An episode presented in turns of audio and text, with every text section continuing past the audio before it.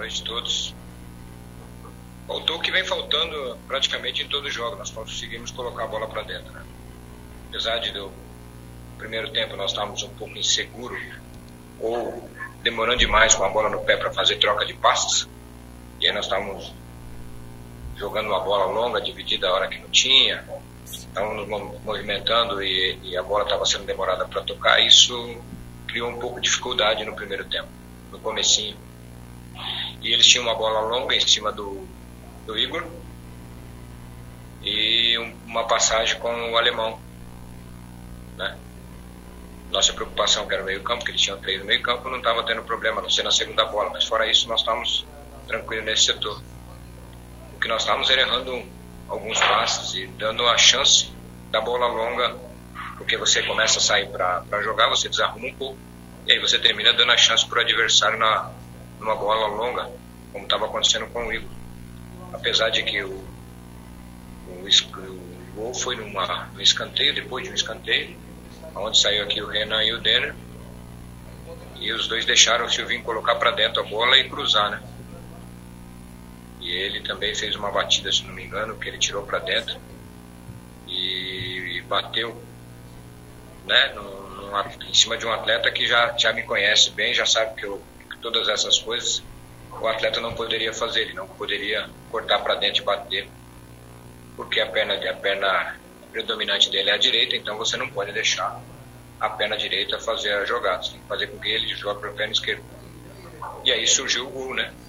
A bola foi colocada lá no segundo pau, e aí terminamos é, dando essa bobeira e eles fizeram o gol.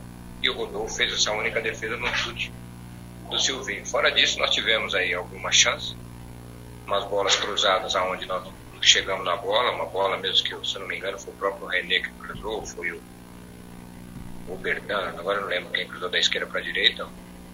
O menino, o Roberto não antecipou o Helder, o Helder tirou, teve uma outra que chutou travado. Enfim, nós tivemos algumas algumas colocações, porque o jogo estava muito truncado, um jogo de muita luta muita, muita dedicação, que é o normal. Quer dizer, então nosso time assim mesmo ainda conseguiu evoluir. No segundo tempo já foi um pouquinho melhor. Conseguiu tocar a bola, envolver, empurrar o adversário para trás, conseguir jogadas por dentro e por fora, mas não consegue arrematar, né? Não conseguiu fazer nenhum chute dentro da área que pudesse fazer o goleiro, a não ser uma cabeçada tipo o Guilherme, e aí ela sobrou no Bassani, o Bassani passou dela é, mas não conseguiu porque ou erra no, na hora de colocar o colega ou bate travado, né? Então, é, é esse é, acho que é o maior problema nosso está sendo esse. Fora disso, nós estamos conseguindo jogar, conseguindo é, neutralizar na sua maioria o adversário. E o que nós precisamos é gol de gol. Se a bola entra, se torna um jogo muito mais simples, mais fácil de nós conduzirmos. Leandro Lessa, CBN Diário.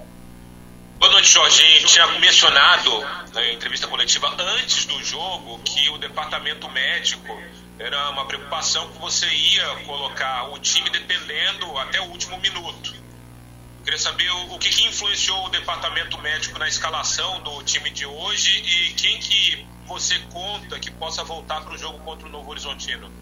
Não, por enquanto, nenhum deles departamentos. Volta nenhum deles, tão cedo não volta. Cesânia ainda vai demorar um pouco. O, uma esperança que nós tínhamos no Garré também não, não vai vir tão cedo.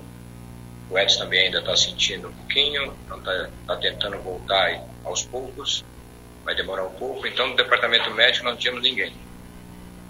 E aí nós achamos que deveríamos dar uma chance à equipe. E no primeiro tempo não correspondeu tanto assim, no segundo tempo houve as mudanças e foi nítida a melhora, foi nítida a capacidade da melhora, a qualidade. Nós conseguimos colocar o adversário lá no campo deles e aí tivemos a, o comando do jogo, né? Eu acho que é, as mudanças foram boas e os atletas entraram e mudaram, diferente do jogo do Botafogo, foi bem diferente.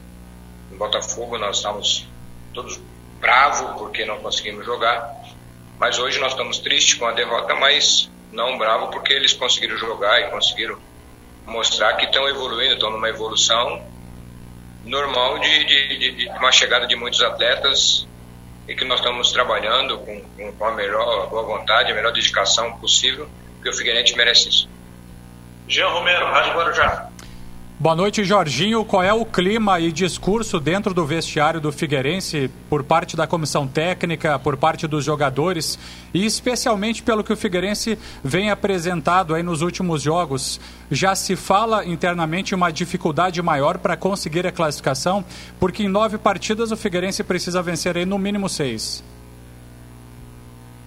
É, mas aí você está fazendo uma colocação que os outros não podem, no meio do caminho, tropeçar, né? Então, futebol é, é complicado. O que nós sempre falamos aqui é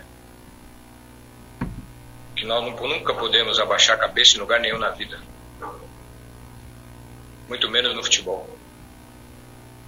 Você tem que ter força, dedicação a vida inteira no futebol, porque para quem nunca nunca pisou num gramado, para quem nunca tentou jogar, para quem nunca sabe o que é jogar futebol, ser um atleta de futebol profissional, ele não tem a mínima noção do que é. Nós somos um contra todos. Inclusive tem um, um seriado aí, um contra todos. Nós somos mais ou menos isso. Porque primeiro nós temos que lutar contra nós mesmos, que é a nossa resiliência, resiliente, ser, ser dedicado para poder todo dia ir lá treinar, se dedicar. E você ir para o jogo você saber que você, a única, única chance de, de falar alguma coisa boa de você é você ganhar. Porque quando você não ganha, você não presta. E isso é, é, é, é normal. Isso. Então o atleta tem que ser muito mais resiliente, muito mais forte do que vocês imaginam. Apesar de muitas vezes ele ler alguma coisa, ouvir alguma coisa, seja do seu torcedor, torcedor adversário, é, como hoje, por exemplo, teve um, atleta do time adversário que reclamou que, que alguns dos nós estavam xingando ou reclamando alguma coisa deles.